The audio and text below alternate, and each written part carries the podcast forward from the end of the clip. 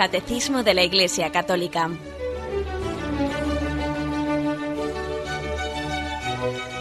Un programa dirigido por Monseñor José Ignacio Munilla, Obispo de San Sebastián.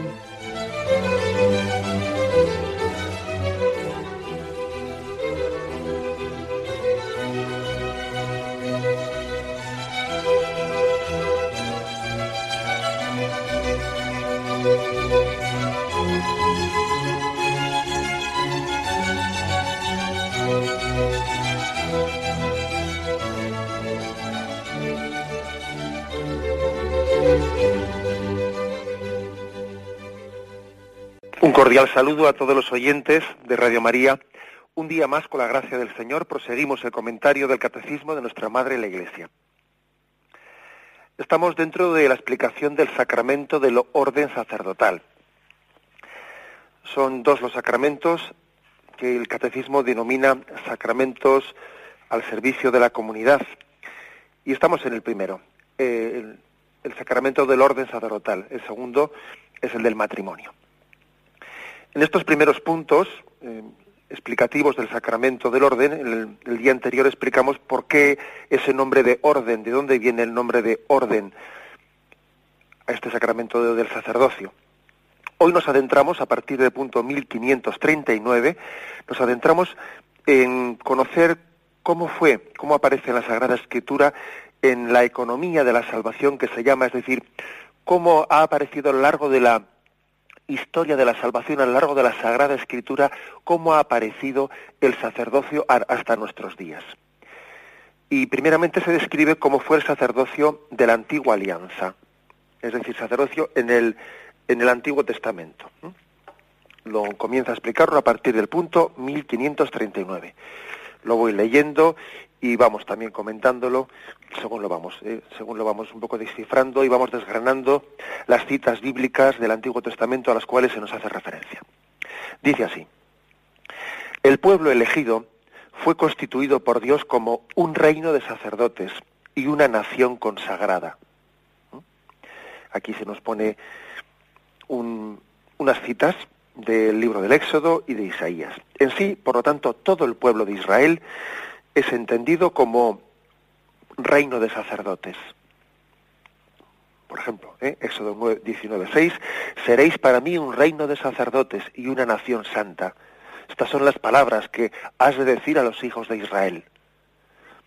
O oh, Isaías 61.6 dice, vosotros seréis llamados sacerdotes de Yahvé, ministros de nuestro Dios, se os llamará. La riqueza de las naciones comeréis y en su gloria les sucederéis aquí lo, más importante para subrayar es que al pueblo entero de Israel, no solo a algunos, ¿eh? al pueblo entero de Israel, de una manera más genérica, se le llama pueblo de reyes. ¿eh? ¿Os acordáis de esa canción tan hermosa que cantamos, pueblo de reyes, asamblea santa, pueblo sacerdotal? ¿eh? Bueno, pues mm, también de aquí se ha tomado ¿eh? esa canción. Seréis para mí un reino de sacerdotes y una nación santa. Pero continúa este punto del catecismo. Pero dentro del pueblo de Israel, Dios escogió una de las doce tribus, la de Leví, para el servicio litúrgico. Y aquí se nos remite al libro de los números, capítulo primero, versículo 48 al 53. Estos fueron, dice así ese texto, ¿no? Estos fueron los revistados mm, por Moisés y Aarón, Estoy leyendo un poquito el contexto para que, para que entendamos el contexto. ¿eh? O sea, resulta que Moisés y Aarón estaban pasando revista a las doce tribus eh, de Israel. Estaban diciendo cuántos hay eh, de unos, cuántos hay de otros. Es decir, estaban un poquito como, como haciendo un censo, un censo para saber con qué fuerzas contaban de cara a la batalla, de cara a su organización. Era como hacer un censo para organizarse como un pueblo. Entonces, cuando, cuando vais a ver, eh, cuando hacen esa revista, ah, sin embargo, hay una tribu, la tribu de Leví, ¿eh? que es la tribu sacerdotal, a la que le tratan de una manera diferente. ¿eh? Vais a ver esto. Estando fuera los, perdón, estos fueron los revistados por Moisés y Aarón y por los doce principales de Israel, que pertenecían cada uno a una casa paterna. Sacado el total de los israelitas, de 20 años para arriba, de todos los que había en Israel, útiles para la guerra, revistados por sus causas paternas, resultó el total de revistados 603.550. Pero los levitas y su tribu paterna no fueron revistados con ellos. Es decir, a la hora, a la hora de, de hacer ahí un paso de revista, ¿no? Y a la hora de hacer ahí una, una especie de... Bueno, pues todo el mundo se tenía que, apuntar en filas, para entendernos, ¿no? Para apuntar en filas, pues para defender a Israel, para la guerra. Sin embargo, a la tribu de Leví se le apartó de ello. Yahvé habló Moisés y le dijo, no pases revista a la tribu de Leví, ni hagas su padrón entre los demás israelitas alista tú mismo a los, a los, levitas para el servicio de la morada del testimonio, de todos sus utensilios y todo lo que se relaciona con ella. La morada del testimonio se refiere pues eh, a las cosas de Dios, a la tienda del encuentro. Ellos han de llevar la morada con todos sus utensilios, estarán al servicio de ella y acamparán en torno a ella. Cuando haya de trasladarse la morada, la desmontarán los levitas y cuando la morada se detenga, los levitas la montarán. El laico que se acerque será muerto. Fijaros esto, es curioso esto. El laico que se acerque será muerto. Los israelitas acamparán cada uno en su campamento y bajo su bandera por cuerpos de ejército. Pero los levitas acamparán alrededor de la morada del testimonio y así no se desatará la cólera contra la comunidad de los israelitas los levitas se encargarán del ministerio de la morada del testimonio. Bueno, fijaros, por lo tanto, eh, si, primer, un primer, bueno, si, si genéricamente hablando, si le ha llamado a Israel entero pueblo de sacerdotes, vosotros sois para mí un pueblo sacerdotal, sin embargo, también, sin negar lo anterior, sin negarlo, es cierto que Yahvé elige a uno de esos pueblos y le distingue y le distingue. Y mientras los demás pueblos son laicos, porque así utiliza aquí esta palabra, incluso en el versículo 51, sin embargo este es un pueblo, un pueblo sacerdotal que está específicamente destinado eh, al servicio de la morada del testimonio, dice, al servicio de, del arca de la alianza, al servicio de, de la tienda del encuentro, al servicio de ese lugar santo en, en el que los israelitas creen firmemente que en el que Yahvé mora entre ellos, en el que Yahvé tiene un lugar de encuentro con el pueblo de Israel. Ese, lugar del encuentro, esa tienda del encuentro, esa arca de la alianza, debe de ser guardada por, la tribu de Leví, por la tribu sacerdotal.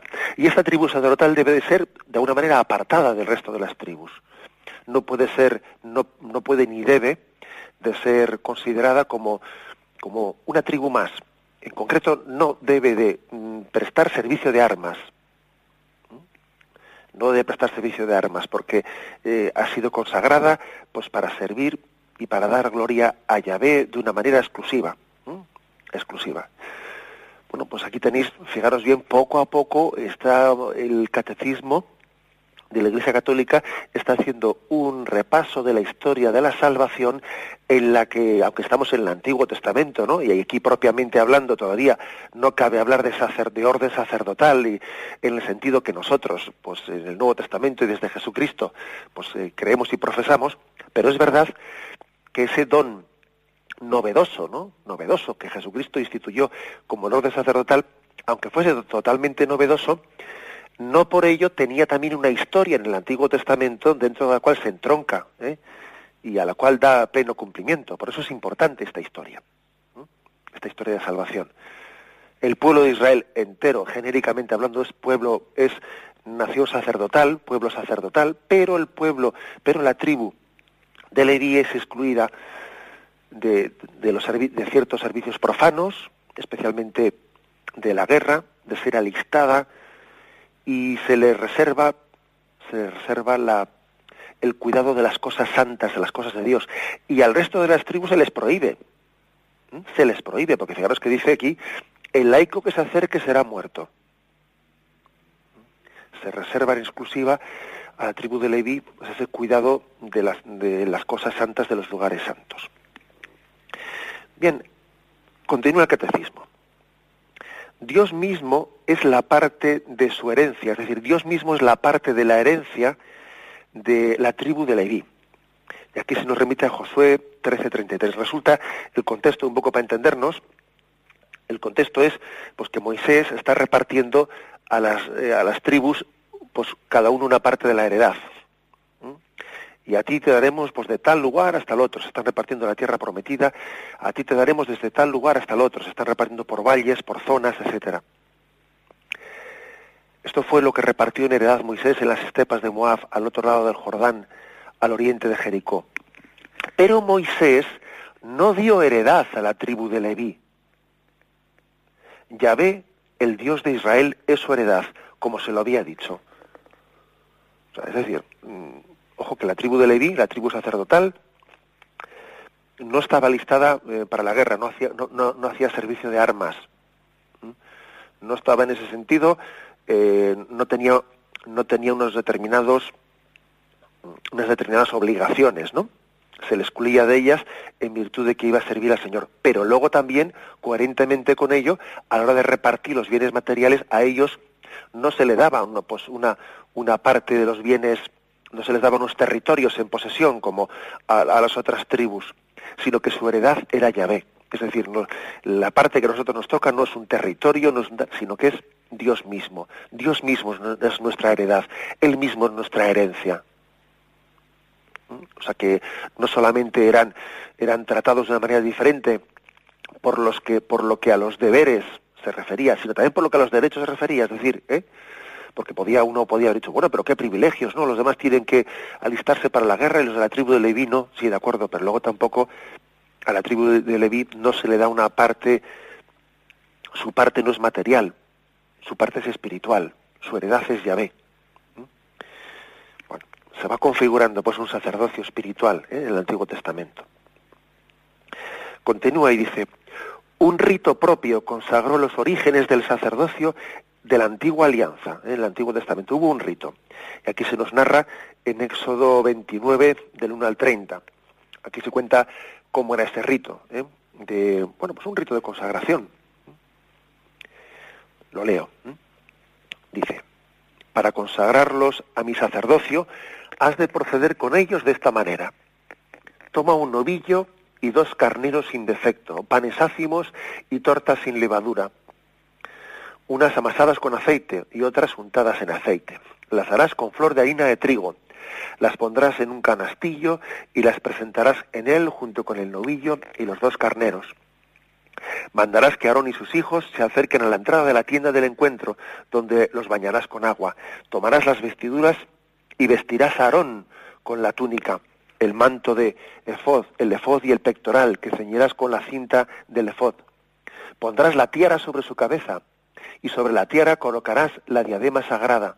Entonces tomarás el óleo de la nación, lo derramarás sobre su cabeza, y así lo ungirás perdón, interrumpo aquí y ahora continúo leyendo, ¿eh? pero fijaros, fijaros todas las similitudes, las similitudes que hay también pues con, eh, pues con, nuestro rito de consagración sacerdotal. ¿eh? Aquí también se unge con aceite. Aquí también, pues fijaros como dices, pondrás la tiara en la cabeza, bueno, también nosotros ponemos esa mitra, etcétera, ¿no? O sea, es decir, fijaros cómo hay, mm, aunque, estamos, aunque el sacerdocio del Nuevo Testamento es totalmente novedoso, totalmente novedoso, sobre todo, como vamos a tener ocasión de explicar, eh, en, lo que, en lo que teológicamente significa. Sin embargo, es cierto que el Señor ha querido, esa gran novedad del sacerdocio del Antiguo Testamento, ha querido instaurarla en una tradición, ¿eh? entroncarla en la tradición del Antiguo Testamento. Continúo la lectura. Entonces tomarás el óleo de la unción, lo derramarás sobre su cabeza y así le ungirás. Harás igualmente que se acerquen sus hijos y los vestirás con túnicas, ceñirás a Aarón y a sus hijos las fajas y les pondrás las mitras. A ellos les corresponderá el sacerdocio por decreto perpetuo, así investirás a Aarón y sus hijos. Presentarás el nudillo ante la tienda del encuentro, y Aarón y sus hijos impondrán las manos sobre la cabeza del novillo. Luego inmolarás el novillo delante de Yahvé a la entrada de la tienda del encuentro. Tomando sangre del novillo, untarás con tu dedo los cuernos del altar y derramarás toda la sangre al pie del altar. Saca todo el sebo que encubre las entrañas, el que queda junto al hígado y los dos riñones con el sebo que los envuelve, para quemarlo en el altar. Pero quemarás fuera del campamento la carne del lomillo con su piel y sus excrementos, es sacrificio por el pecado. Después tomarás uno. Para consagrarlos a mi sacerdocio, has de proceder con ellos de esta manera. Toma un novillo y dos carneros sin defecto, panes ácimos y tortas sin levadura, unas amasadas con aceite y otras untadas en aceite. Las harás con flor de etcétera, etcétera. Va, va continuando eh, esa explicación. No la voy a leer entera porque igual puede ser demasiado larga. ¿eh? Pero mm, me, parece, me parece que el catecismo nos ofrece, nos, nos invita a su lectura en este punto 1539 para que caigamos en cuenta de que hay también una tradición eh, litúrgica. Hay también una tradición litúrgica en el, en el Antiguo Testamento. Dice, continúa hacia adelante y dice y termina este punto 1539 diciendo: En esta antigua alianza, ¿eh? los sacerdotes fueron establecidos para intervenir en favor de los hombres en lo que se refiere a Dios, para ofrecer dones y sacrificios por los pecados. En esto, como podéis ver, pues coincide el sacerdocio del Antiguo Testamento y del Nuevo Testamento. Dice que fueron establecidos sacerdotes para intervenir en favor de los hombres en lo que se refiere a Dios, ¿eh? para hacer una especie de mediación. ¿eh? También el sacerdote del Antiguo Testamento era también un puente, una mediación para acercar de alguna forma, ¿no? Aunque todavía no, sin, sin Jesucristo, pues esa era una forma imperfectísima, pero bueno, para acercar de alguna forma Dios a los hombres y los hombres a Dios. Para ofrecer dones y sacrificios por los pecados. Lo que ocurre, como estáis viendo en este, en este rito que hemos, que hemos, eh, que hemos descrito un poco, pues bueno, la forma en la que ellos tenían de ofrecer sacrificios por los pecados, pues a, falta del sacrificio del Redentor de Jesucristo, pues no era otra que la de sacrificar animales y pedir a Dios que la sangre de esos animales pues fuese purificadora y luego derramar esa sangre de los animales encima del altar queriendo con ello simbolizar como que esta sangre nos limpie. Era algo impetratorio, era algo que era más un deseo que, que una realidad era más una súplica, ¿eh? era un desideratum, era un sueño, ¿no? El sueño del hombre de ser purificado por esa sangre. En eso, ¿no? Pues hay una, como veis, una, una similitud del Antiguo Testamento con el Nuevo en la cual se entroncará Jesucristo.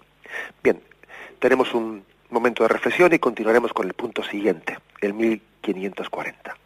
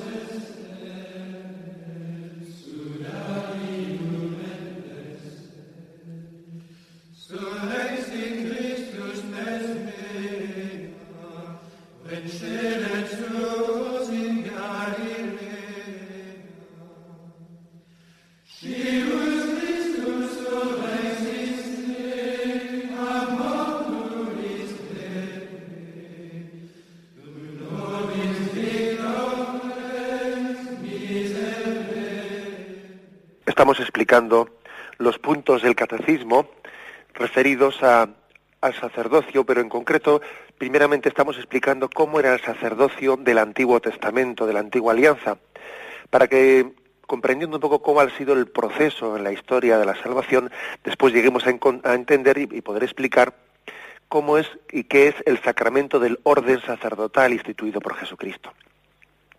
Y el punto 1540 en el que nos hemos quedado dice así instituido para anunciar la palabra de Dios. Aquí se nos da una referencia a Malaquías capítulo segundo, versículos 7 al 9. O sea que el sacerdocio del Antiguo Testamento había sido instituido para anunciar la palabra de Dios. He aquí también otra similitud ¿eh? con el sacerdocio nuestro, del Nuevo Testamento. Dice este texto, pues los labios del sacerdote guardan la ciencia y la ley se busca en su boca, porque él es el mensajero de Yahvé. Pero vosotros os habéis extraviado del camino, habéis hecho tropezar a muchos en la ley, habéis corrompido la alianza de Leví, dice Yahvé Sebaot.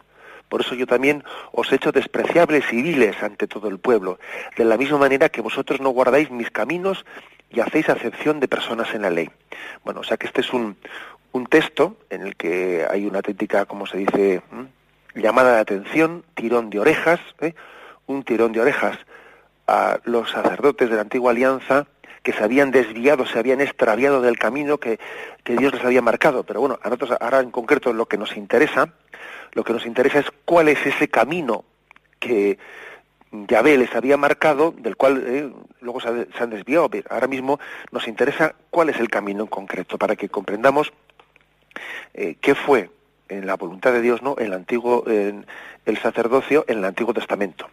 Y dice, pues los labios del sacerdote guardan la ciencia y la ley se busca en su boca, pues él es el mensajero de Yahvé Sebaot. O sea, que le había dado al sacerdote ya en el Antiguo Testamento una gran, una vocación muy grande, ser mensajero de Yahvé. La ley se debe, la ley debía de estar, la ley de Dios, ¿no? Debía de estar siempre en sus labios, en su boca, en su corazón. Instituido para anunciar la palabra de Dios, continúa el catecismo, y para restablecer la comunión con Dios mediante los sacrificios y la oración,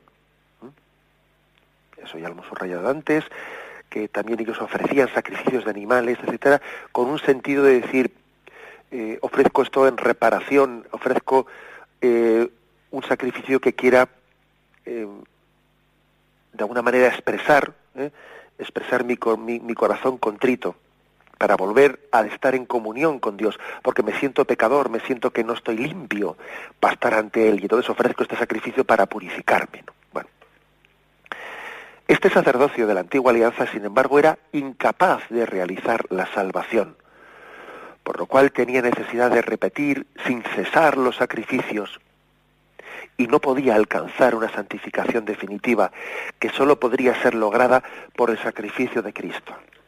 O sea, es decir, dicho de otra forma, en cuanto a la intención, en cuanto a la intención, el sacerdocio del Antiguo Testamento era bastante parecido al nuestro. Porque ¿cuál era la intención que perseguía? Pues la de predicar la palabra de Dios, ser mensajero de Dios y ser mediador entre Dios y los hombres y ofrecer sacrificios en favor de la comunión entre Dios y los hombres y en favor de la purificación del hombre. O sea, en cuanto a la intención que tenía, el sacerdocio del Antiguo Testamento era muy parecido al nuestro. Ahora, otra cosa era los hechos, las obras, pues porque eh, no por querer una cosa se consigue no por decir vamos a ofrecer un sacrificio para purificación y perdón de nuestros pecados, solamente por eso es, efectivo. ¿eh? La sangre de un animal ofrecida, aunque uno tenga la intención de hacer un gesto simbólico con ella, símbolo es, no es más que un símbolo. ¿eh? Eso por sí mismo no me purifica, no me, no me transforma interiormente. ¿eh? Y esto y este tema es el tema estrella, el tema central de la carta a los hebreos. Alguna vez podéis leer, que os lo aconsejo, ¿no? pues la carta a los hebreos, que es un, eh, pues uno de los libros del Nuevo Testamento, es uno de los libros claves para entender qué salto hay del Antiguo Testamento al Nuevo Testamento, qué salto hay entre el sacerdocio del Antiguo Testamento y el Nuevo Testamento. Una carta clave ¿eh? para entender. Aquí se nos ofrecen unos cuantos textos ¿eh? para que entendamos esto. Primero es Carta a los Hebreos, capítulo 5, versículo 3. Leo un poco el contexto. Porque todo sumo sacerdote es tomado de entre los hombres y está puesto en favor de los hombres en lo que se refiere a Dios, para ofrecer dones y sacrificios por los pecados. y puede sentir compasión hacia los ignorantes y extraviados, pues por estar también él envuelto en flaquezas. Y a causa de esa misma flaqueza, debe de ofrecer por los pecados propios igual que por los del pueblo. O sea que, claro, el, sacerdote de la antigua alianza, el sacerdote como pecador que es, lo primero que tiene que hacer es ofrecer sacrificios por su propio pecado. Por su propio pecado. Sigue adelante, eh, Hebreos 7:27. Así es como el sumo sacerdote, perdón, así es el sumo sacerdote que nos convenía, santo, inocente, se está refiriendo a Jesucristo, ¿eh? incontaminado, apartado de los pecadores, encumbrado por encima de los cielos, que no tiene necesidad de ofrecer sacrificios cada día, primero por sus propios pecados, como aquellos sumos sacerdotes, luego por los del pueblo, y esto lo realizó de una vez para siempre, ofreciéndose a sí mismo. O sea que la diferencia entre Jesucristo, el sumo sacerdote, el, nuevo sacerdote, y los sumos sacerdotes del Antiguo Testamento, pues bueno, son varias, varias. La primera, que los sacerdotes del Antiguo Testamento lo primero que tenía era que ofrecer sacrificios por el perdón de sus propios pecados. Jesucristo no, porque él no tiene pecado. Es. Segundo, los sacerdotes, segunda diferencia, ¿no? Los sacerdotes del Antiguo Testamento, como el, ese sacrificio, ese rito que estaban haciendo, esa especie de ofrenda, de sacrificio de purificativo, era más un, era más simbólico que real, ¿eh? pues entonces claro, como no, como no era capaz de ser efectivo, de llegar a purificarnos verdaderamente, lo que hacían era reiterar y reiterar, repetir y repetir esa especie de sacrificios de, animales, continuamente lo hacían todos los días, porque en el fondo era un símbolo que de por sí era ineficaz y se seguían sintiendo sucios, se seguían sintiendo con necesidad de purificación. Sin embargo, el sacrificio ofrecido por Jesucristo en favor de, del perdón no, de su pecado que le da santo, sino el pecado de toda la humanidad fue ofrecido una vez para siempre, porque como era efectivo, ¿eh? como era efectivo, pues no hacía falta que el sacrificio de Cristo se ofreciese más que una vez. con una sola oblación fue consagrado, fue purificado, fue santificado el pueblo de Dios. Esto es muy importante. ¿eh? Por eso nosotros cuando celebramos la misa solemos decir, nosotros no volvemos a repetir el sacrificio de Cristo al celebrar la misa, sino lo que hacemos es actualizarlo, pero no repetirlo, ojo. Porque Cristo con una sola vez que se entregó en la cruz nos salvó a todos. Lo nuestro no es repetición, ¿eh? no es volver a crucificar a Cristo, no es volver a, sino que es actualizar el momento presente, pues, ¿eh? pues el único sacrificio de Cristo. Bueno, pues aquí también se nos ofrece otro texto, Hebreos, Hebreos 10, versículo del 1 al 4. No conteniendo en efecto la ley más que una sombra de los bienes futuros, no la realidad, está, está hablando un poco lo que en el Antiguo Testamento se hacía, ¿no? Dice, no, no es la realidad de la cosa, no puede nunca, mediante unos mismos sacrificios que se ofrecen sin cesar año tras año, dar la perfección a los que se acercan. De otro modo, ¿no, ¿no habrían cesado de ofrecerlos? ¿Al no tener ya conciencia del pecado los que se ofrecen ese culto una vez purificados? Al contrario, con ellos se renueva cada año el recuerdo de los pecados, pues es imposible que sangre de toros y machos cabríos borre los pecados. O sea, dice el, eh, dice el libro de la carta a los hebreos, la prueba que los sacrificios del Antiguo Testamento no tenían efectividad, no eran capaces de, perdonar los pecados de verdad, pero de verdad, es que había que estar continuamente repitiéndolos si hubiesen purificado, he dicho, bueno, pues vale, ya, ya hemos terminado. pero claro, tenían que continuar porque verdaderamente no tenían esa efectividad, esa capacidad que mm, suspiraban por tener, que de alguna manera tenían el, el deseo de tener, pero no, no llegaban a tenerla. Bien, como vemos, este es, este es básicamente la explicación que hace el punto, el punto 1540, subrayando que sólo por, por el sacrificio de Cristo podrá ser lograda esa capacidad de santificación en el sacrificio ofrecido por el sacerdote. Hasta Jesucristo todo, todo es un, eh, pues un deseo de. Lo que en el Antiguo Testamento se hace es una impetración, una súplica, eh, un sueño. En Jesucristo se hace efectiva esa capacidad de purificación. Bien, tenemos un momento de reflexión y continuamos enseguida.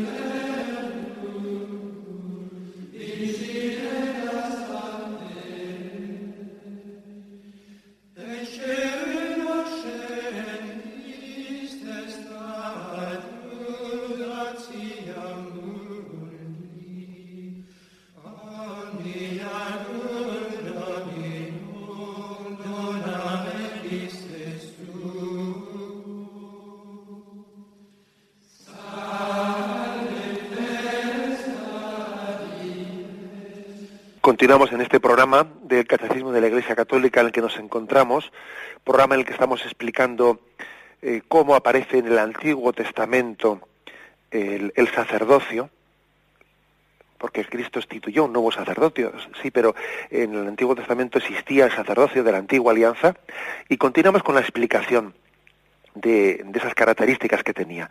Estamos en el punto 1541. En él dice, no obstante, la liturgia de la Iglesia ve en el sacerdocio de Aarón y en el servicio de los levitas, así como en la institución de los setenta ancianos, prefiguraciones del ministerio ordenado de la nueva alianza, del Nuevo Testamento. O sea que ya vemos, vemos similitudes vemos similitudes, repito lo que he dicho varias veces. Jesucristo hizo algo totalmente nuevo en su esencia teológica, ¿eh? pero es verdad también que en cuanto a las formas, eh, pues lo entroncó en el Antiguo Testamento. Entonces aquí se nos ofrece números, libro de los números, capítulo 11, versículo 24 y 25. Salió Moisés y transmitió al pueblo las palabras de Yahvé Luego reunió a setenta ancianos del pueblo y los puso alrededor de la tienda. Mm, bajó Yahvé en la nube y le habló. Luego tomó algo del espíritu que había en él y se lo dio a los setenta ancianos. Y en cuanto reposó sobre ellos el espíritu, se pusieron a profetizar, pero ya no volvieron a hacerlo más. Bueno, fijámonos en, en un detalle, y es el detalle eh, que es el detalle de que ya Moisés organiza el sacerdocio distribuyendo cometidos. O sea, mm, reúne a 70 ancianos del pueblo, los pone alrededor de la tienda, em, baja sobre ellos la nube, el espíritu desciende sobre ellos y se pusieron a profetizar estamos viendo cómo eh, esa, esa misión que había recibido Moisés y Aarón ahora pasa a ser como distribuida, pasa a ser distribuida. Esto es algo, es algo que está prefigurando también el sacerdocio de la nueva alianza, porque Jesucristo es el único sacerdote, pero él también ha querido dar ese sacerdocio, ha querido, sin dejar de ser el único sacerdote, ha querido también eh, elegir a hombres de este pueblo para también transmitirles el don del Espíritu y para ejercer ese único sacerdocio a través también de otras, bueno, pues de otros hombres que los asocia, los asocia a ese único sacerdocio. Entonces, bueno, pues este, este punto de que aquí el que como Moisés elige a los setenta ancianos eh, y, y, desciende sobre ellos el espíritu de Yahvé y van a profetizar, etcétera, esto es también referido referido en muchas oraciones eh, de la celebración del sacramento del orden sacerdotal nuestro. En la celebración nuestra del orden, tanto sea en la consagración del obispo, como en el orden sacerdotal, como en la consagración de los diáconos, que sabéis que son los tres grados que tiene el sacramento del orden sacerdotal, el episcopal, el presbiteral y el diaconal, en las, en las oraciones que se utilizan ¿eh? en los tres eh, eh, en las tres ordenaciones se echa mano de estas imágenes del Antiguo Testamento para ver cómo ya en el Antiguo Testamento Yahvé había distribuido, había designado una división de funciones a la hora de administrar el único sacerdocio. Por ejemplo, dice en el dice aquí, además lo trae ahí el catecismo, en el punto 1541, el rito latino, la Iglesia se dirige a Dios en la ordenación consecratoria de la ordenación de los obispos de la siguiente manera. Esta es una oración que el día de la ordenación de un obispo, la Iglesia allí lee solemnemente. Dios y Padre de nuestro Señor Jesucristo, has establecido las reglas de la Iglesia elegiste desde el principio un pueblo santo, descendiente de Abraham, y le diste reyes y sacerdotes que cuidaran del servicio del santuario. O sea que se está recordando cómo ya en el Antiguo Testamento, pues él eligió un pueblo de reyes y de sacerdotes, y a los sacerdotes se les dijo, cuidad el santuario. Les dio una vocación específica para ellos, como antes hemos dicho. En el punto 1542 se hace lo propio, se extrae otro texto de la ordenación de los presbíteros. Allí también se, eh, la Iglesia ora con esta oración. Señor Padre Santo, en la antigua alianza se fueron perfeccionando a través de los signos santos los grados del sacerdocio. Cuando a los sumos sacerdotes, elegidos para regir el pueblo, les diste compañeros de menor orden y dignidad, para que les ayudaran como colaboradores. Multiplicaste el espíritu de Moisés, comunicándolo a los setenta varones prudentes, con los cuales gobernó fácilmente un pueblo numeroso. Así también transmitiste a tus hijos de Aarón la abundante plenitud otorgada a su padre. Bueno, como resulta que los presbíteros son colaboradores del obispo, sabéis que así se les llama a los sacerdotes, ¿no? A nuestros presbíteros sacerdotes se les llama colaboradores del, obispo. Tienen un ejercen el sacerdocio, pero en un grado de colaboración con el obispo. Bueno, pues en su, el día de su ordenación se recuerdan estos pasajes del Antiguo Testamento, ¿eh? como Moisés para gobernar el pueblo de Dios, ya, le pidió que dirigiese 70 varones y a través de ellos, y como también a Aarón le, le, dio el don de transmitir a sus hijos eh, ese, ese, esa capacidad de, de, ser sacerdotes, de santificar, de purificar el pueblo, eh, pues también fue transmitida.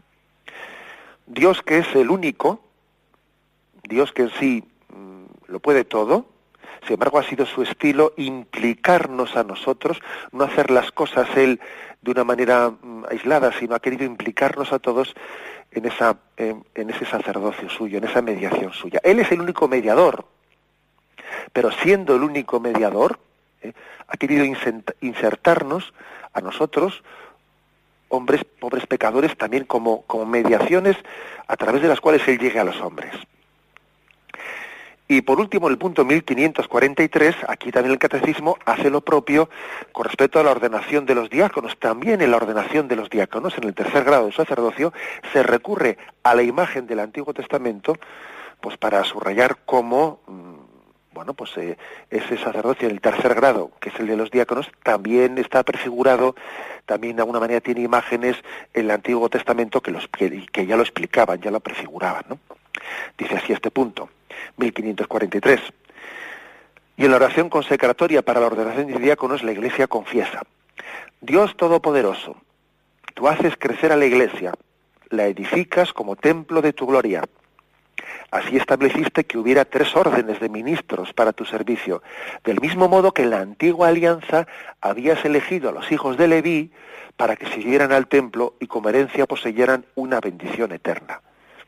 Es como diciendo, estos tres órdenes, estos tres grados que tenemos hoy en día ¿no? en el sacramento sacerdocio, que es episcopado, presbiterado y diaconado, estos tres órdenes, y ya de alguna manera eh, estaban prefigurados en el Antiguo Testamento, porque también Dios al sumo sacerdote eh, quiso, bueno, primero a Israel, ¿no?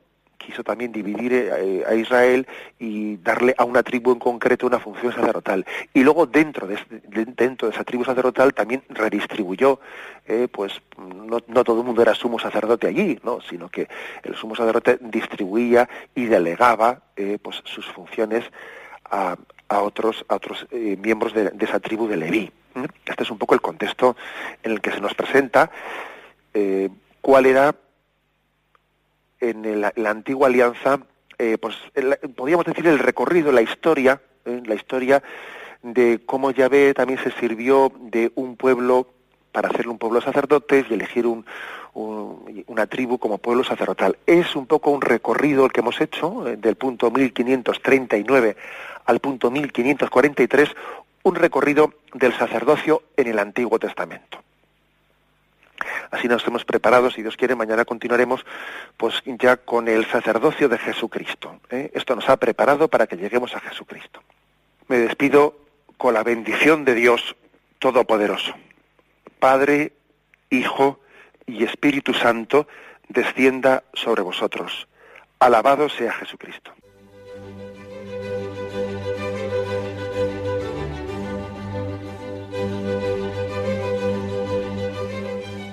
Finaliza el Catecismo de la Iglesia Católica, un programa dirigido por Monseñor José Ignacio Munilla, obispo de San Sebastián.